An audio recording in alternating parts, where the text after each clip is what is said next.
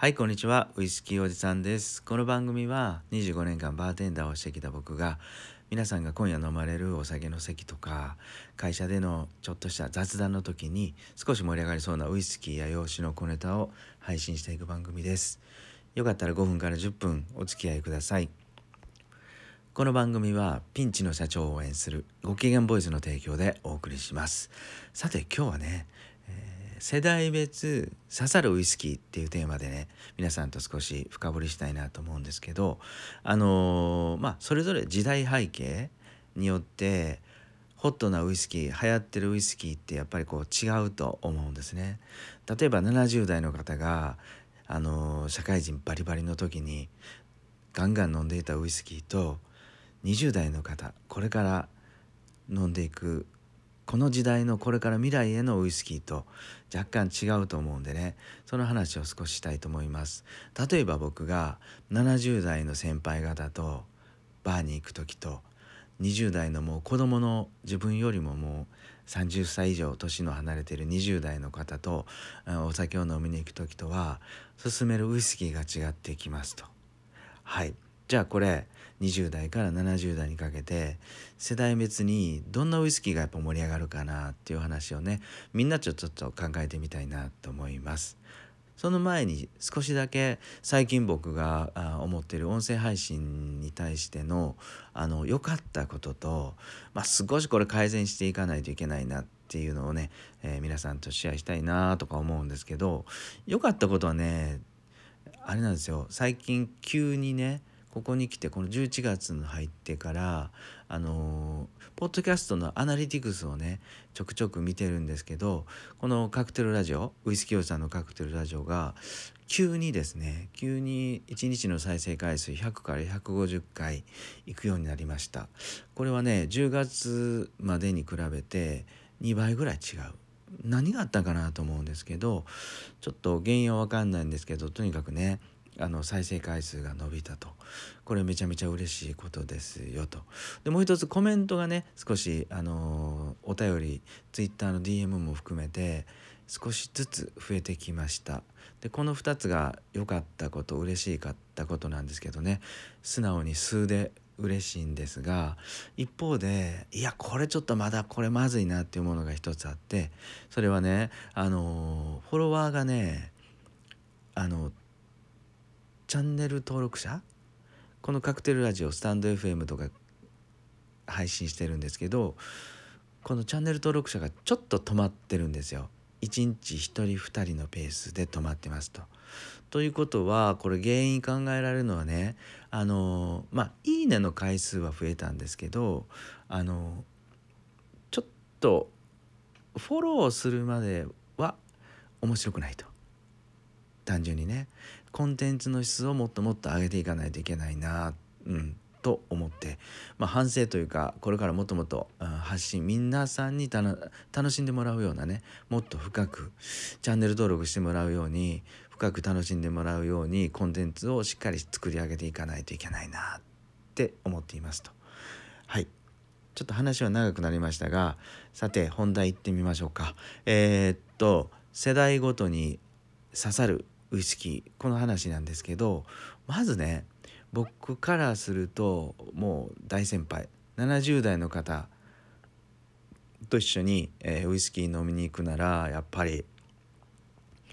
やっぱり大根のねブレンドウイスキーだと思います。ちょうどこの70歳の方が社会に出てバリバリ働いて、えーお酒を飲んでた時代はね1970年から1980年代ぐらいだったと思うんですよ大体が。でそうするとねその時にあののウイスキーっていうのは市場に出回ってたウイスキーっていうのはサントリーのオールドだとかねトリスだとか日課のスーパー日課だとかですよね。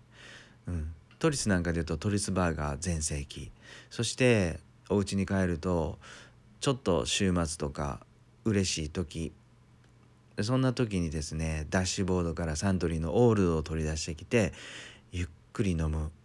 まあ、そんな茶色いお酒の飲み方をされてたと思うんですけどこれ今度はあのスコッチウイスキーねこれブレンドウイスキーはジョニー・ウォーカーの黒ラベルが8,000円から1万円くらいしてた時代なんですよね。今ではだいたい2,000円ちょっとでは買えるんですけどその当時1970年代なんかめちゃめちゃ関税が高かったとそしてドルもめちゃめちゃ強かったのでウイスキースコッチウイスキーなんかでいくとかなり高かったと。まあ、そんな時代にですね、えー、ウイスキーを知られた知っている70代の方はやっぱりブレンドウイスキースコッチウイスキーでいくと少し背伸びしないと飲めないありがたいウイスキーになりますと黒ラベルでですよ。であの今の黒ラベルよりもねめちゃくちゃ濃くてあのまろやかで美味しかったんですよね。なのでまああの一緒にバーに行ったりするとねちょっとジョニー・ウォーカーでも上のランクブルーラベルなんか少し背伸びして一緒に飲まれるのはどうかないいいいのかなと思います。はい。70代の方と一緒に飲みに行く時はスコッチウイスキーのねちょっとちょっとアップグレードというか、えー、美味しいウイスキージョニー・ウォーカーのブルーラベルや、うん、頑張ってバランタインの30年とかね、えー、トライしてみたらいいのかなと思います。そして次50代と60代は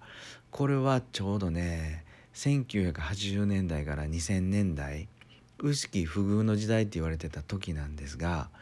実はこれねスコッチウイスキーよりバーボンウイスキーの方がホットだったんですよね。えっとまあ僕が小学校中学校の頃まあ高校の時もそうかバブル時代はですね高校の時のバブル時代はバーボンウイスキーのコマーシャルがめちゃめちゃ多かったです。うん、なのでねジムビームとかね、えー、オールドフォレスターとかねそんなバーボンのコマーシャルもむちゃくちゃ多くてバーはバーボンをたくさん置いてました。はい、なのでその今の50代とか60代の方は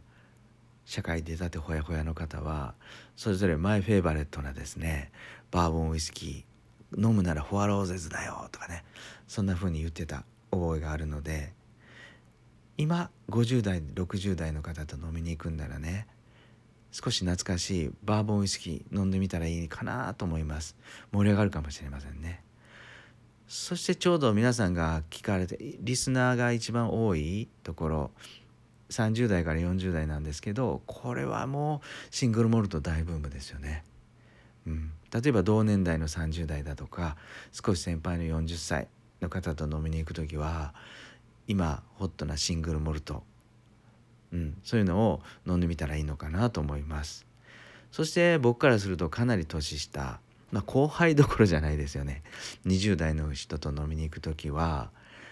これからのウイスキーですよね。これから3年5年10年20年、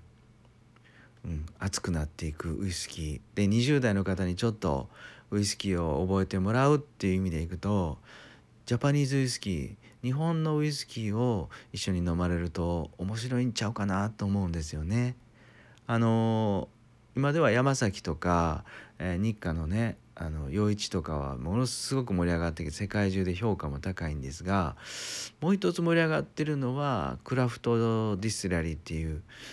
この5年間で出来たてほやほやのね日本のウイスキー蒸留所です。今では荒削りですがこれから20代の方だとかが5年10年経って少しウイスキーも飲み慣れて、えー、舌が落ち着いてきた時こなれてきた時はこのクラフト蒸留所がしっかりバランスよくて美味しくなっていると、うん、そういう思いで未来これからのウイスキーを楽しむっていうのであれば、えー、日本のクラフト蒸留所20代の方若い方と楽しみならめちゃくちゃ盛り上がるんじゃないかなと思ったりもします。はい。以上でね70代から20代までの刺さる